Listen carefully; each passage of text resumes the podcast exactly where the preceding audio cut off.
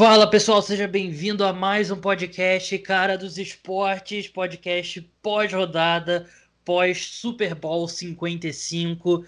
Mais uma vez ele, Tom Brady, venceu o sétimo Super Bowl da carreira. O Tampa Bay Buccaneers derrotou o Kansas City Chiefs pelo placar de 31 a 9. Se Tom Brady fosse uma franquia da NFL, ele seria a franquia com mais títulos na história da liga. Ele tem sete títulos, ultrapassando o Pittsburgh Steelers e o New England Patriots, com o qual time com o qual ele conquistou os seis primeiros Super Bowls da carreira. O Tampa Bay Buccaneers dominou o Kansas City Chiefs numa partida que a gente vai destrinchar agora aqui comigo para me ajudar nessa missão difícil, porque é um jogo que, sinceramente, eu não esperava que fosse se desenrolar dessa forma. Está aqui comigo o João Eduardo Dutra, meu amigo, grande amigo João Eduardo Dutra. E aí, cara, como é que você tá? Beleza, é. Super Bowl, pode dizer, broxante pro que se desenhava, parecia ser um duelo de grandes ataques, e um time só jogou. Só um time jogou. E é, eu sei que a gente gosta de brincar, gosta de tudo, mas o time que jogou é o time que você não aposta contra, que é o time que tem o melhor jogador de todos os tempos sobre é, é, como quarterback. Então é mais um Super Bowl pro Tom Brady e uma vitória até tranquila pro, pro Tampa Bay Buccaneers. Mais tranquilo do que foi a maioria dos jogos dessa pós-temporada pros Buccaneers. Verdade, foi uma ótima atuação, principalmente da da defesa do Tampa Bay Buccaneers, né? Um grande jogo do time nesse lado da bola. Vamos tentar passar um pouquinho de forma cronológica no jogo. Vamos começar pelo primeiro tempo da partida. É... O primeiro tempo marcado, acho que o que a gente tira do primeiro tempo, né, João?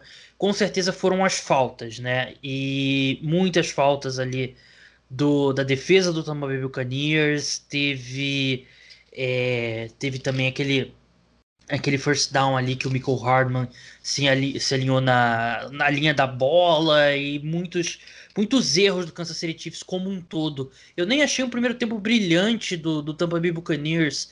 Eu saí daquele primeiro tempo muito mais com a sensação de que o Kansas City Chiefs se deu mais tiros nos pés naquele, naquele começo de jogo do que assim, claro, o Tampa Bay Buccaneers tem méritos, mas eu achei que o primeiro tempo foram muito mais deméritos do, dos Chiefs. Tanto que o ataque dos Bucks não teve um bom primeiro tempo. Eles começaram o jogo com os dois punches e depois tiveram é, um touchdown com o passe pro Gronk e tal. Eles ainda tiveram um turnover on downs, né, numa tentativa de quarta descida na linha de, de gol. Mas eu não achei que foi um primeiro tempo brilhante dos Bucks, mas foi um, talvez os piores 30 minutos de futebol americano que o Kansas City Chiefs teve na era Patrick Mahomes. É, foram foram foi bem ruim o jogo para o Kansas City Chiefs. É de longe a pior derrota que o Patrick Mahomes já sofreu como jogador do Kansas City Chiefs, titular, é claro. É, muito se falava que ele nunca tinha perdido um jogo por mais de uma posse de bola.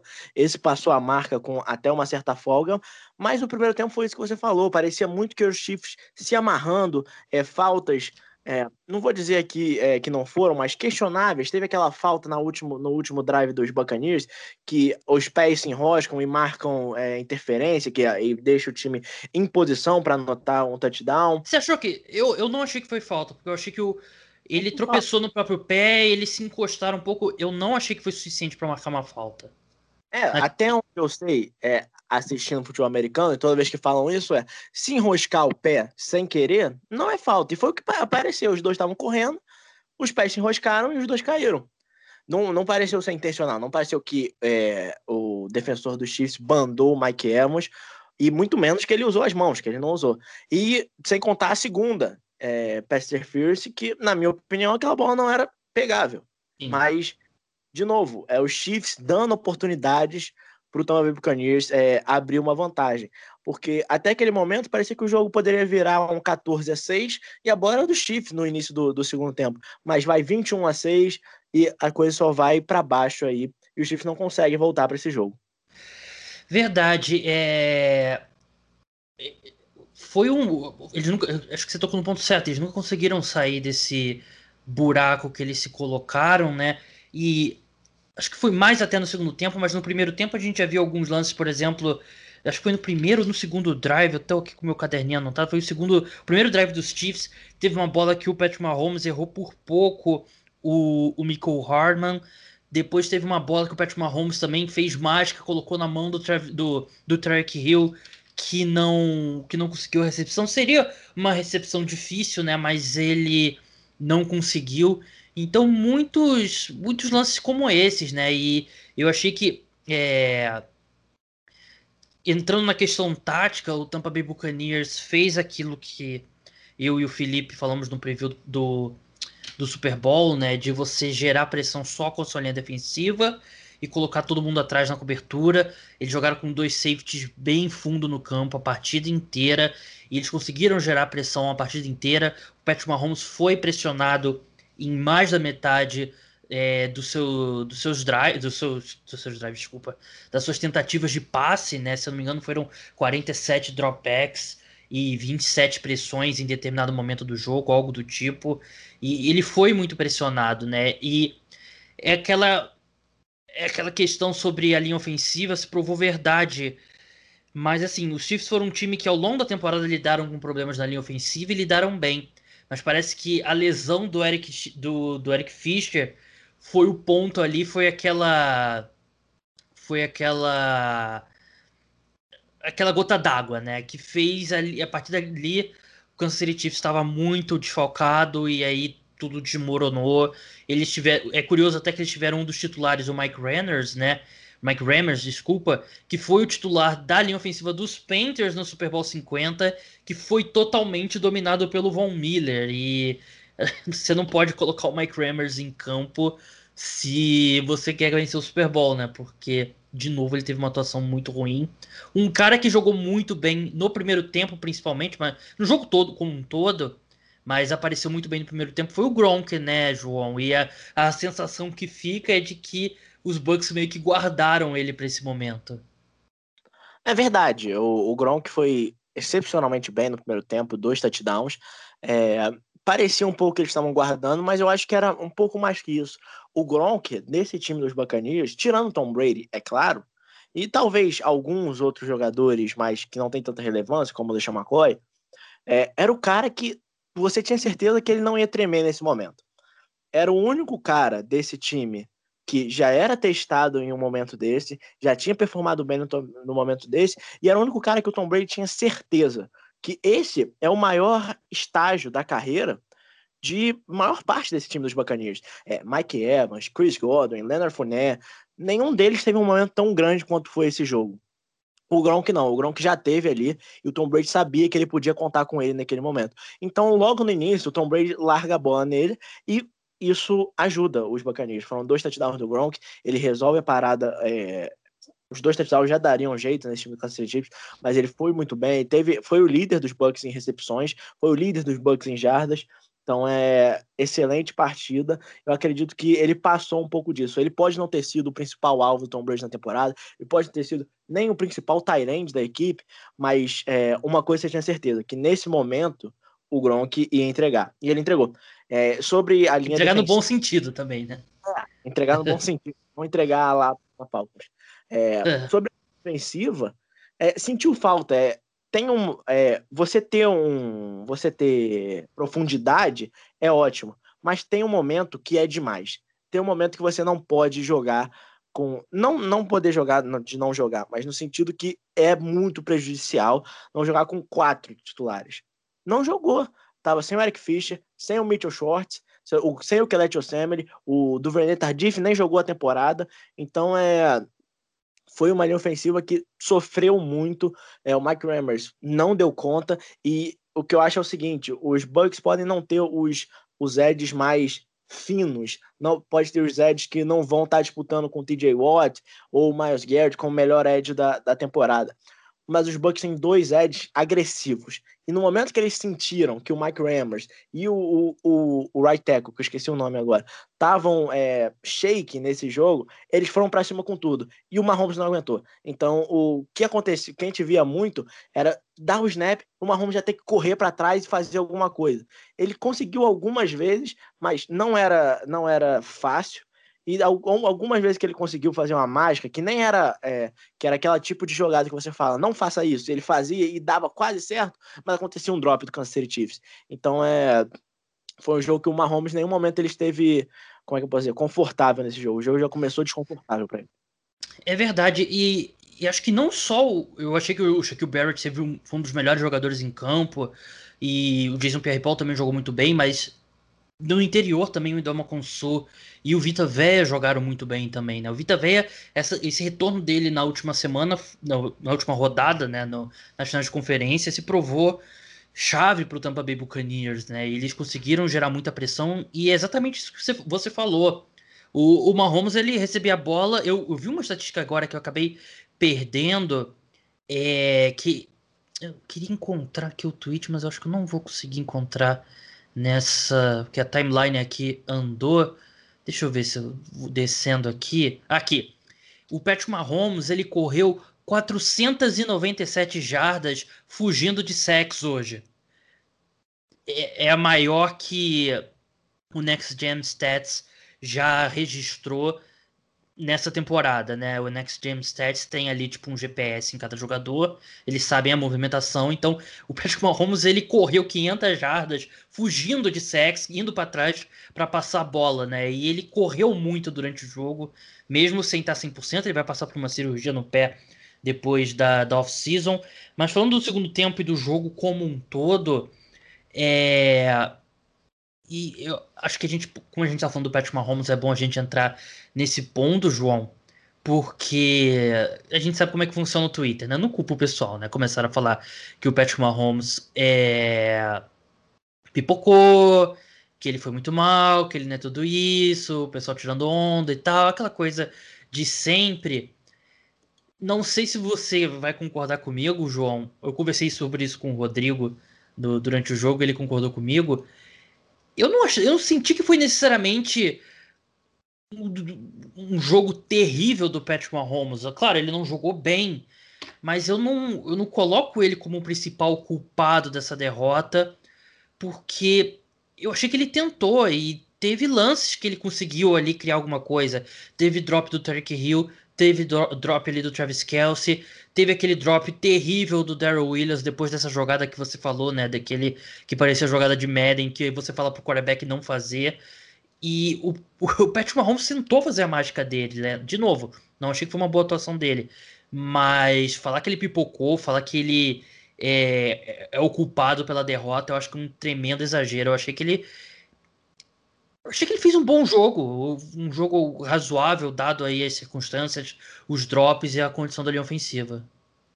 Eu acho que a percepção que a gente tem do Patrick Mahomes, ela. Eu não vou dizer que ela é inflada, porque ele merece até, mas ela é muito maquiada pelo que é o Patrick Mahomes nesses três anos de carreira, que é um quarterback que, como a gente já falou, nunca tinha perdido um jogo com mais de uma posse de bola. É, no seu primeiro ano como titular, ele já chegou na, na final de conferência, esteve a um offside do de Ford de, de, de ir para o Super Bowl. No segundo ano, ele ganha o Super Bowl também, sendo é, mágico.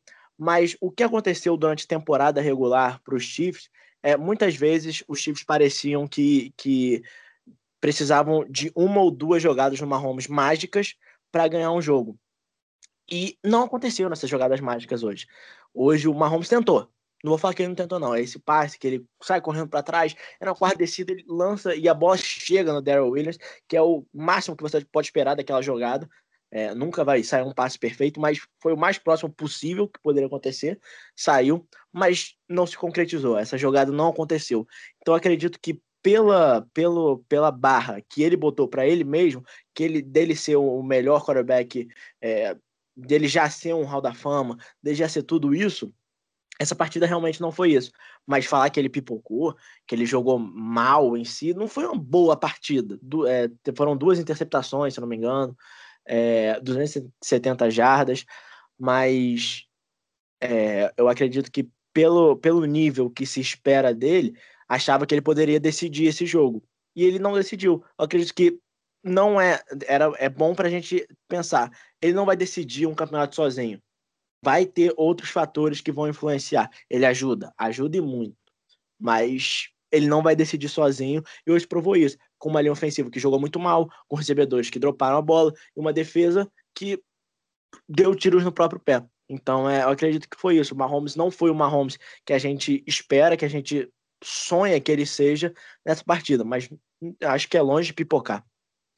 É, foi uma foi o pior cenário possível esse Super Bowl para o Kansas City Chiefs, né? Porque você tem essas questões da linha ofensiva, você tem o fato do Travis Kelce, que terminou com bons números, mas bem enganosos, né? Ele teve bastante coisa de garbage time. Travis Kelce, Rick Hill e os outros recebedores não tiveram uma boa partida. A defesa cometendo as faltas, né? E assim, voltando ao que a gente falou, né? Eu achei que a maioria da... teve alguma... aquelas faltas de holding, principalmente ao longo do da segunda metade do primeiro quarto para frente, são faltas que às vezes são marcadas e às vezes não são marcadas. Eu não não acredito que foi erro da arbitragem, né? Só aquelas do último drive que eu realmente acredito a interferência no Mike Evans, as duas interferências do Mike Evans eu acredito, eu vejo como erro da marcação da arbitragem.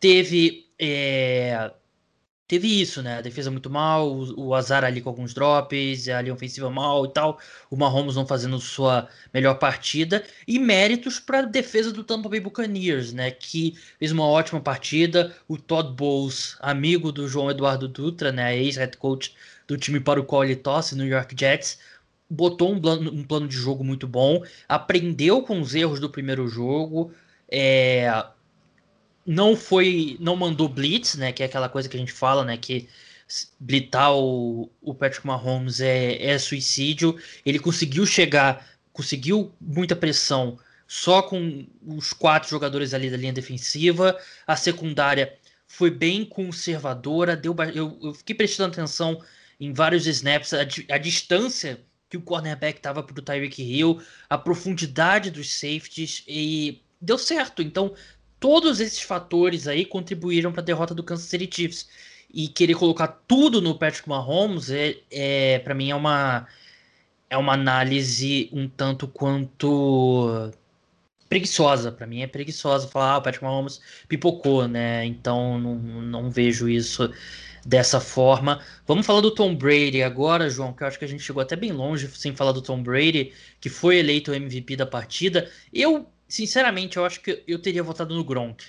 Porque o Tom Brady jogou muito bem, né? Teve uma ótima partida. Entendo que ele foi eleito MVP, não, não, não acho errado. Mas eu teria votado no Gronk porque eu gostei. Eu achei que ele, ele foi o melhor jogador do ataque dos Bucks no primeiro tempo. Eu vi muita gente também falando do Devin White, que teve uma ótima partida também. Mas o Tom Brady, aos 43 anos, é, mais uma vez brilhando no Super Bowl, fez um, um, jogo muito bom e um jogo que eu pedia do, do Tom Brady e do ataque dos Bucks ao longo do ano, né? Que não era só bomba no fundo do campo. A gente viu alguns, alguns passes mais intermediários pro Gronk, pro Antonio Brown. O Chris Godwin acabou não aparecendo tanto. O Mike Evans também apareceu só naquela recepção longa.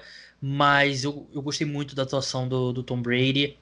E é aquilo que a gente estava conversando antes de entrar no ar, né, João? O, o Peyton Manning está entrando no Hall da Fama esse ano e o Tom Brady está jogando Super Bowl em altíssimo nível ainda. É, eu não sei se tem paralelo na história dos esportes mundiais o que o Tom Brady está fazendo. Ah, até hoje não tem. É, é, até engraçado, eu não lembro se foi no Wildcard ou foi no Division Round, que eles botaram a foto do, do último jogador jogar uma partida de playoffs com 43 anos, e era um cara dos Raiders. É. Tipo, muito... O cara que parecia ter 60 anos, né? O cara estava acabado. E do lado tá o Tom Brady parecendo ter 27 anos. Então é um cara que se cuida muito bem, tá aí com 43 anos, é, ganhou um Super Bowl, ganhou um Super Bowl sendo um fator de novo, foi o MVP do Super Bowl. É, pode achar que o Gronk foi, tudo. Eu, eu, necessariamente acho que o Tom Brady foi, mas sendo um fator, que eu tava falando com o Gabriel antes, é muito longe de ser aquele último Super Bowl que o Peyton Manning ganha, que o Peyton Manning é meio que quase que carregado pela defesa. que Nem sei se quase, não. É, se passava uma ideia que teriam outros outras dezenas de quarterbacks na liga que chegariam onde ele chegou ali, mas o Tom Brady é um fator, não mostra é, tal, não é, hum, é, a gente brinca, tudo, ele não é o mesmo jogador que ele era 10 anos atrás, não é o mesmo jogador que ele era 15 anos atrás, mas ele ainda joga em um nível suficientemente bom para o time dele ganhar o Super Bowl. Isso foi provado é, nesse domingo. Não é um time que, que se você troca o quarterback ali, é, claro, se você bota o Patrick Mahomes nesse time dos Bucks, talvez eles ganhem o Super Bowl. Se você bota o Aaron Rodgers, talvez eles ganhem. Mas ainda assim, é um, é um time que precisa, precisava desse, desse um quarterback que é outro patamar hum. para levar eles levar eles para o outro patamar, que é ganhar o Super Bowl. A gente viu o James Winston na, na temporada passada com o time. Tudo bem, a defesa poderia não ser tão forte, não tinha o Gronkowski, não tinha uma peça ou outra, mas ainda assim era um time lotado de, de, de opções ofensivas. Já tinha o Shaq Barrett sendo um dos melhores edges da temporada, tinha já o Devin Walsh, o Lavonte David, e o time nem para os playoffs foi. E o Tom Brady chega depois de 20 anos de um sistema, ele muda o sistema. Um sistema Sem off-season sem off-season e um sistema que não é amigável para quarterbacks. A gente já citou várias vezes os números de quarterbacks estreantes em sistemas do Bruce Arians. Andrew Luck, é, maior número de turnover worthy plays. É, Carson, foi Carson Palmer? Também. Carson Palmer. É, é, número altíssimo de turnover worthy plays. James Winston, ano passado, é, 30 interceptações. Então é, é, é, um, é um sistema que não é amigável. Ele demora o que? A gente chegou a conversar sobre isso. Ele demorou, acho que foram cinco semanas para botar esse sistema no bolso. E daí os Bucks começaram a crescente na temporada e ganharam o Super Bowl. Então, é, o Tom Brady, acredito que hoje não é mais tão discutível assim se ele é o melhor jogador de todos os tempos. Se você quer falar, ele é o melhor no sentido de qualidade, o, o auge do Tom Brady, ele foi tão bom quanto o auge do Aaron Rodgers ou o auge do, do Mahomes. Isso, isso eu acho que é debate, mas em questão de grandeza, não tem ninguém igual não. É, o, assim, eu até tuitei hoje sobre os, os, os ápices mais altos de jogadores que eu vi na NFL, né? E eu não incluo o Tom Brady na lista, até porque Acho que a melhor temporada da carreira do Tom Brady foi 2007. Eu não assisti a NFL na época. E a questão do Tom Brady não é esse ápice. A questão é que ele joga como um dos. Ele é um dos cinco melhores quarterbacks da NFL, basicamente de 2006 até 2021. O que é um. Assim, 15 anos. Não, é, não... Eu acho que o único paralelo que eu consigo pensar, e nem é tão impressionante assim, porque é mais novo, é o LeBron James. Sim. Que é um, dois ou três de melhores jogadores da liga há 15 anos. Mas ainda assim o Tom Brady é mais velho que ele e, em um esporte que ele depende muito mais do, dos fatores em volta. O LeBron James, ele é um sistema. Qualquer time que ele vai, esse time automaticamente acabou. O Tom Brady depende muito dos fatores em volta dele. E consistentemente ele vem elevando esses fatores em volta dele a ser um time competitivo. É, até assim, claro, ele é o, ele, o Tom Brady, por ser o melhor jogador da, da história da NFL, a comparação é, é o Michael Jordan, que muita gente vê como o melhor jogador da história da NBA. Mas a, a, a, carreira do Tom Brady parece muito mais a do LeBron, como, como você falou, né? A questão da, da longevidade, né? E até acredito que a forma como o quarterback é protegido na, na NFL atualmente faz com que o que o LeBron faz fisicamente ser mais impressionante. Mas a diferença de idade, né? O Tom Brady tem 43 anos. Ele vai entrar na próxima temporada com 44 anos. É, não faz nenhum sentido o que ele está conseguindo fazer, né? E é um, é um testamento aí ao, ao método dele, né? O TB12, né? Todo, tudo que ele prega. E ele é um cara que ele, ele vive numa num regime super rígido, por falta de palavra, né? Ele dieta dele é super restrita e ele faz uma preparação física bem diferente, né? Tudo levado à flexibilidade e à elasticidade dos músculos e tal. E você não tem o que falar, né? Porque os resultados estão em campo e na, na última off-season a gente falava muito sobre como seria esse encaixe do Tom Brady no esquema do Bruce Arians, né? Que haveria. O, seria o sistema do Tom Brady nos Bucks, né? Mas a gente viu ele desempenhando o sistema do Bruce Arians. E ele foi um dos melhores quarterbacks passando a bola longa na NFL durante a temporada regular, né? No Super Bowl eu achei até que eles teve mais meio termo, teve mais Brady ali nessa mistura desse ataque, mas ele ele desempenhou e desempenhou muito bem o sistema do Bruce Arians e limitando, acho que o, o que a gente viu de Tom Brady, Tom Brady, um quarterback historicamente lança pouquíssimas interceptações, ele limitou muito, se eu não me engano, foram é, 12 turnover worthy plays, né, que jogadas que poderiam ter sido turnovers na é, na temporada, então é, é, fantástico o que o Tom Brady é, vem fazendo. Alguns outros jogadores que se destacam. Aliás, a gente tem que falar isso, né? A gente acabou que acho que eles estão acostumados a serem um tanto quanto ignorados, mas a linha ofensiva do Tampa Bay Buccaneers, né, João? Uma partida, se não fosse aquele snap do Ryan Jensen por cima da cabeça do Tom Brady, eu diria que foi uma atuação perfeita da linha ofensiva do, dos Bucks. E até a Mina Kimes, né, que eu e você somos fãs, ela tweetou se esse foi o maior gap de nível de atuação de linhas ofensivas na história do Super Bowl, porque a dos Bucks teve uma atuação quase perfeita e a atuação da linha ofensiva dos Chiefs ficou, ficou muito abaixo. A gente já tinha expectativa baixa, né? Mas eles ainda jogaram pior do que a gente esperava. Mas o, o grupo dos Bucks foi, foi fenomenal. Ah, verdade. Foi uma partida é, quase perfeita do ataque dos Bucks no que o ataque dos Bucks se propôs a fazer. Não foi uma partida que o Mike Evans foi para 120 jardas, não foi uma partida que o Chris Godwin teve 15 recepções, ou, ou o Cameron Brady também teve 10 recepções. Foi uma partida que todo momento que acontecia, é, tirando os dois primeiros drives, que foram dois points, se eu não me engano, é, parecia sempre que os Bucks estavam fazendo o que eles queriam fazer. Nenhum momento eles forçaram muito, nenhum momento eles, eles pareciam estar atrás do, do cronograma. Era sempre um passe médio, um passe rápido, funcionando com as corridas. Leonard Fournette teve uma boa partida, Ronald Jones teve uma boa partida.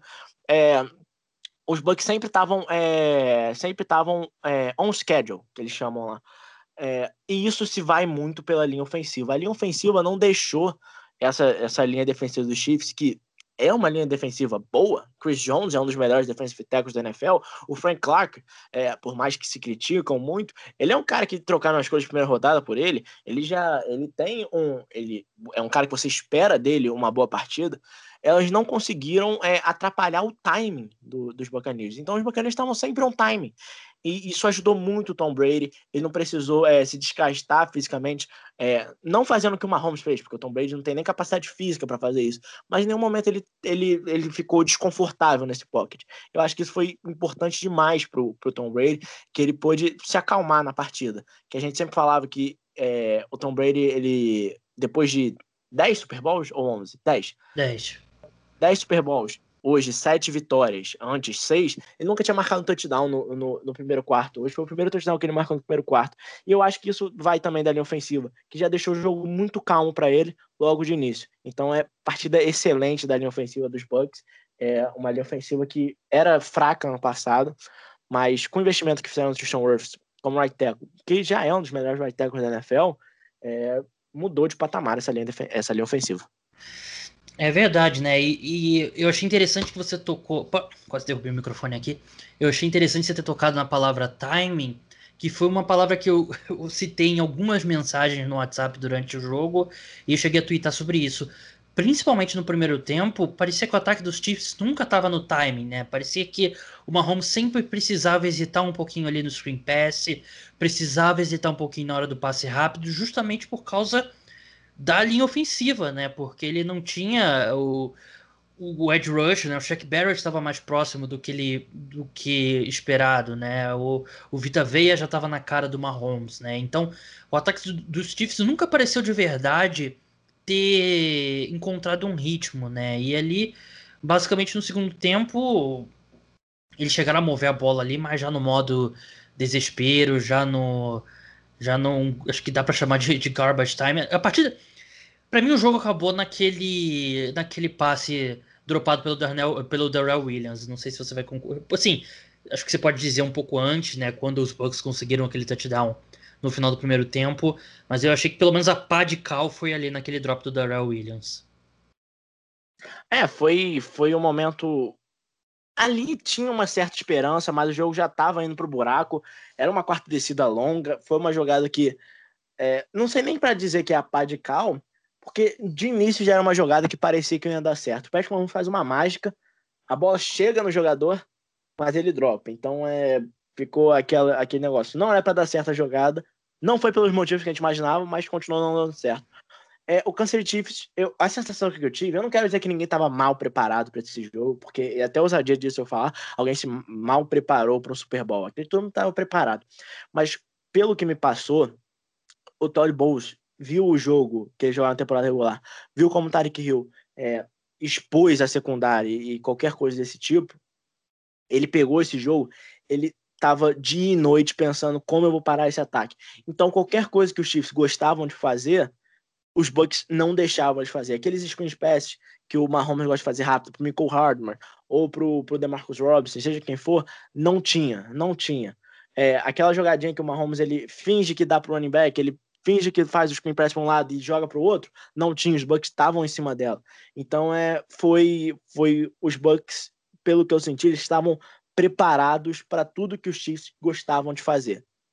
E quando isso aconteceu, os Chiefs tiveram que mudar um pouco a estratégia e eles não conseguiram se adaptar muito bem nesse jogo.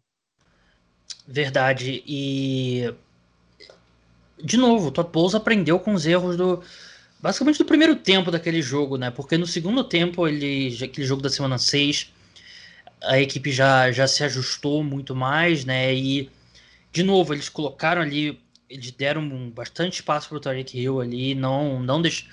determinados a não deixar o Tariq Hill passar pela pela defesa, né? Ficar atrás do, dos defensive backs, safety jogando bem lá no fundo. E assim, eu sei que o Travis Kelce terminou com 133 jardas, mas quantas dessas jardas já foram com o jogo já no assim, fora de alcance? Enquanto a partida estava minimamente equilibrada, que não foi por muito tempo também, eu, eu gostei muito do que o Lavonta David fez com o Travis Kelce, né? Em vários momentos o linebacker do, dos Bucks marcando homem a homem o Travis Kelsey e fazendo um bom trabalho, algo que nenhum linebacker consegue fazer, né? É, eu achei que foi uma grande atuação do Lavonta David também, né? Nesse sentido, na cobertura contra o passe, e ele que é um excelente linebacker, subestimado né, nos últimos anos, que vem sendo um dos melhores linebackers da NFL. Achei que foi outro ponto ali bem importante do e dessa defesa dos Bucks. Um detalhe dessa partida do Travis Kelsey é, nem sei se a maior parte da produção dele foi em garbage time. Ele teve ali um momento no final do primeiro tempo, se eu não me engano, que ele também começou a entrar em um ritmo, mas me passou muito mais como uma escolha que os Bucks fizeram. Os Bucks disseram: "Você querem ganhar a gente? Tudo bem. Vai ser nessa área intermediária. Vocês não vão conseguir nada no fundo do campo." Então eles tiraram essa área, então isso ia aparecer mas não era o suficiente para o Chiefs. Então, se eu não me engano, teve umas duas ou três campanhas que era só bola no Travis Kelce e só passe de tipo de 7 a 10 jardas. E o Chiefs precisando tirar uma vantagem, precisando tirar uma vantagem. E uma campanha que só tem esses passes curtos, intermediários, não ajudava os Chiefs. Então, uma hora eles iam ter que forçar, e os Bucks simplesmente falam assim: forçar você não vai conseguir nada. Você quer vencer a gente? Vai ser nos nossos termos. E os Chiefs não conseguiram. É, eles viram que não tem, não tem defensor na equipe dos Bucks que conseguisse marcar individualmente o, o Tariq Hill. E você não consegue dobrar todo mundo. Então eles ah, vamos, do, vamos dobrar o, o Tariq Hill e vamos ver o que a gente consegue com o Travis Kelsey, né? E eles conseguiram controlar o suficiente o Travis Kelsey no primeiro tempo e, e foi suficiente, né, para vencer o jogo. Mas é realmente de novo, eu vou repetir aqui, mas o mérito é bem grande dessa defesa do Tampa Bay Buccaneers. Eu vejo no primeiro tempo eu achei que a defesa dos Chiefs se deu muitos tiros nos pés com as faltas, teve as linhas ofensivas, as, os problemas na linha ofensiva, mas o, o mérito dessa defesa dos Bucks não pode ser subestimado. Fez uma grande partida. É... A gente vai ter bastante tempo para falar sobre isso durante a off-season.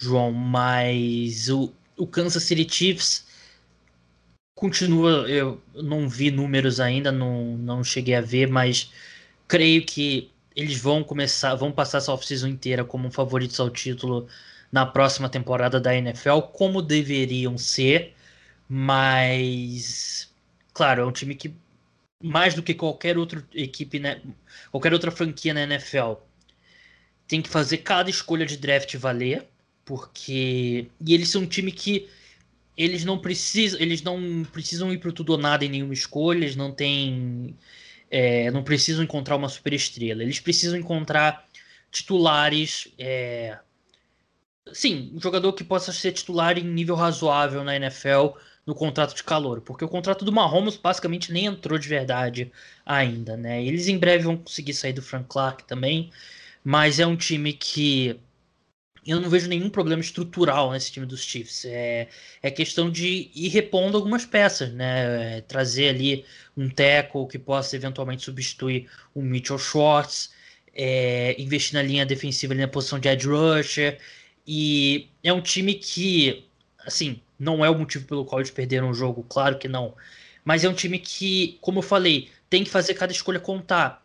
E não pode se dar o luxo de desperdiçar uma escolha de primeira rodada um running back, por exemplo. Não que eles fossem draftar, se eles draftassem um tackle, teria feito eles serem campeões do Super Bowl esse ano. Não, mas você pode encontrar running backs de outras formas.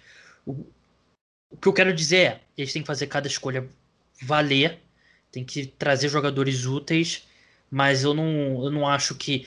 Eu acho que você olhar para essa derrota e ver. É, ver motivos ali para uma mudança estrutural no Kansas City Chiefs, eu acho que seria um baita exagero.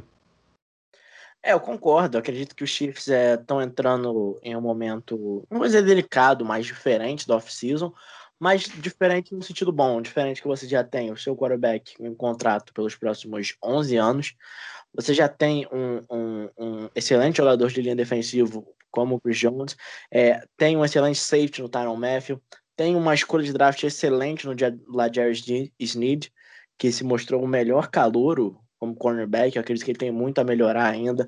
É, então, é, vai ter peças que vão sair. O Sammy Watkins, agora, se não me engano, ele, ele é free agent. Ele é um cara que não vai ter como pagar ele o que ele quer. É, vão ter peças que você vai ter que se movimentar para substituir. Mas, de novo, nada que mude o patamar desse time do Chiefs. É um time que ainda assim é um dos favoritos da UFC. Um não, o favorito na UFC. E tem tudo para concretizar esse favoritismo. Mas, como você falou, tem que ser esperto. Daqui a pouco você vai começar a pagar 40, 45 milhões de dólares por ano em um quarterback. Com esse tipo de cap hit, você não tem muita margem para erro. O Dallas Cowboys está aí para te mostrar. Verdade. E mas de novo, não vejo motivo para mudança estrutural. E eu vi pessoas lá no Twitter querendo tirar conclusões sobre NFL pelo resultado desse jogo, né? E eu volto aqui a falar, né? O NFL já é uma liga que você tá lidando com amostras bem pequenas e você querer tirar conclusões macro sobre o que acontece num Super Bowl, você simula esse, esse Super Bowl aí 100 vezes, você vai ter vários resultados diferentes, né? Vários tipos de jogos diferentes. E eu até acho que os Chiefs venceriam na maioria deles, né? Mas foi um jogo que o... teve uma dose de sorte pro Tampa Bay Buccaneers, claro, e acho que qualquer jogo que você vence na NFL, você tem uma dose de sorte e várias coisas, tudo que basicamente tudo que poderia ter dado errado pro Kansas City Chiefs deu errado. Não só hoje, mas o fato de eles serem um time que todas as lesões parece que foi na linha ofensiva. Foram na linha ofensiva, desculpa, meu português aí já tá tarde da noite, já uma hora da manhã aqui, então meu português já tá indo por água abaixo.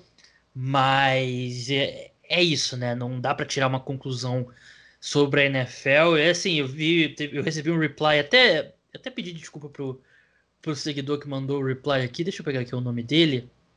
É o William. William 5998360, não sei o que, que, é esse número. Ele falando que ataques ganham jogos, defesa ganham campeonatos, a máxima valeu hoje. Acho que não dá para dizer que o time que teve o quarto melhor EPA por jogada no ataque e que teve o melhor que tem o melhor quarterback de todos os tempos foi campeão por causa da defesa, né? A defesa jogou muito bem hoje, mas o Tampa Bay Buccaneers chegou nesse estágio porque tem um excelente ataque quarto melhor ataque em EPA por jogada. E se você quer tirar alguma conclusão macro, os quatro melhores ataques da NFL em EPA estavam no Final Four. Então, tire essa conclusão aí que você não... tem mais dados do que apenas um Super Bowl. E se eu não me engano, o City Chiefs era o quarto dessa lista. Eu acho que era o terceiro e o Bucks era o quarto. Eu acho que quarto. Vamos conferir? Vamos Uhum. ver. Chega Tá. a sobre isso. Tô abrindo aqui. Ahn, só durante a temporada regular que você tá levando em consideração ou com os playoffs já? Push do, do PFF. Que eles fizeram na, na semana da final da conferência. E, se eu não me engano, os Chiefs fizeram o pior. Mas eu não lembro se era IPA ou se era pontos por jogo, alguma coisa desse tipo. Pode ser nota do PFF também, né? É, da temporada regular, Packers 1. Ah, não, é esse mesmo. Packers 1, Titans 2, Chiefs 3, Bucks, é, Bucks 5, Bills 4. Não se tira o Titans aí, ele seria o quarto entre eles. Levando em consideração até o Divisional Round. É, vamos ver. IP por jogada. Packers, Chiefs, Titans, Bills e Bucks. O Bucks é o quarto entre os times, mas quatro dos cinco melhores ataques da NFL em EPA por jogada. Mas é isso, essa foi a nossa análise do Super Bowl. Logo acabou o jogo, a gente literalmente começou a gravar. O MVP saiu na metade do, do jogo para frente, então é aquela aquele instant reaction que vocês estão acostumados e terça-feira podcast exclusivo para apoiadores o tópico vai continuar sendo o Super Bowl. Queria agradecer muito a vocês, ouvintes, que escutaram o programa ao longo da temporada. É, o podcast não para e vai continuar aí no mesmo ritmo por mais uma semana. Próxima semana, essa semana, três programas, um exclusivo para apoiadores. Depois disso, é, a gente volta a, a gente, eu volto a dois podcasts por semana e nas semanas especiais, como Free Agency, Draft e tal, e determinados momentos vai ter podcast extra, mas Draft, semana do Draft, semana da Free Agency, três podcasts e tal, mas daqui em diante, dois podcasts por semana, mantendo madrugada de domingo, domingo à noite, segunda-feira de manhã, um episódio, quarta-feira à noite, quinta-feira de manhã, outro episódio. Esse segundo episódio, durante a off-season, será exclusivo para apoiadores. Então, se você quer ter acesso a esse podcast e apoiar o meu trabalho, se torne um apoiador. O link está lá na descrição do podcast. Você tem acesso a esses e outros benefícios.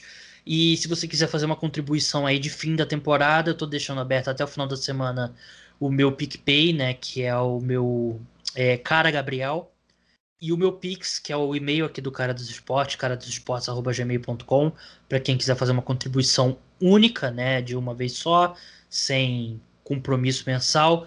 Mas se você quer se tornar um apoiador por planos a partir de 10 reais mensais, ter acesso aos conteúdos exclusivos e ajudar mensalmente o meu trabalho, link também tá na descrição. Muito obrigado a todos. Lembrando que, de novo, off-season da NFL para mim, eu falo isso há muito tempo e o João é testemunha. Eu gosto mais de fazer podcast durante off-season, acho que é mais legal, é mais criativo e não vai ter férias, né? A off-season da NFL é só em junho de verdade, porque a gente já vai entrar aqui em modo draft, modo free agency. Mas é isso. João, muito obrigado pela sua participação aqui. Eu sei que a gente vai se falar muito ao longo dos próximos meses aí com o draft chegando. Eu sei que você já está preparando um mock draft aí que a gente, que eu com certeza vou querer que você fale sobre aqui no podcast. Muito obrigado por ter ficado acordado até tarde e até a próxima. Valeu, gente. É, o, o, dado que eu estava vendo, eu estava procurando aqui, os Chiefs foram o sexto ataque em pontos por jogo, os Bucks foram o terceiro. Então, é, nem tem tanta diferença assim no sentido ofensivo. Mas obrigado. Super Bowl, não vou dizer decepcionante, mas surpreendente. Tinha uma visão completamente equivocada do que ia acontecer, mas sete é muita coisa para um jogador só. É verdade. Pessoal, o podcast volta terça-feira à noite, podcast exclusivo para apoiadores, e na quarta-feira à noite mais um programa. É, então é isso, pessoal. Muito obrigado a todos que acompanharam aí o podcast Cara dos Esportes ao longo da temporada. De novo, se você está começando agora, é, não acha que você tem que desligar agora a chavinha da, da NFL, porque a off-season da NFL é muito legal. E essa off-season, com todas as mudanças que prometem ter de quarterback, vai ser extremamente agitada Então, acompanhe. E eu lembro que o primeiro jogo que eu assisti de futebol americano foi um Super Bowl. E depois eu passei a off-season inteira me inteirando sobre a liga e tal. E eu cheguei na outra, na outra temporada totalmente obcecado. Então, continue aqui com o podcast. Eu quero agradecer o apoio de vocês, né? Eu sei que foi um ano difícil, o final do ano foi bem difícil para todos e para mim, claro, foi bem difícil. Vocês sabem o porquê e queria agradecer o apoio que vocês me deram nesse momento complicado. Ao apoio do João também, que até apresentar o podcast Cara dos Esportes ele apresentou no meu lugar, então valeu, João, pela força. E a última coisa que eu queria falar é que nesse sábado é, faleceu aos 40 e tantos anos, agora eu não peguei a idade, os 50 agora, enfim. É o Chris Wessling, que alguns de vocês podem conhecer, ele era um dos participantes do Around the NFL Podcast, que é um podcast bem popular do oficial da NFL, né? E tem muita gente no Brasil que escuta. E foi o primeiro podcast que eu comecei a escutar lá atrás em 2014 e aumentou meu amor por NFL e meio que descobri minha paixão por podcast. E ele faleceu nesse sábado aí, vítima de um câncer. É um cara que entendia muito de futebol americano. É um cara que, sempre quando eu troquei replies com ele no Twitter, ele sempre foi muito simpático, parecia ser uma grande pessoa.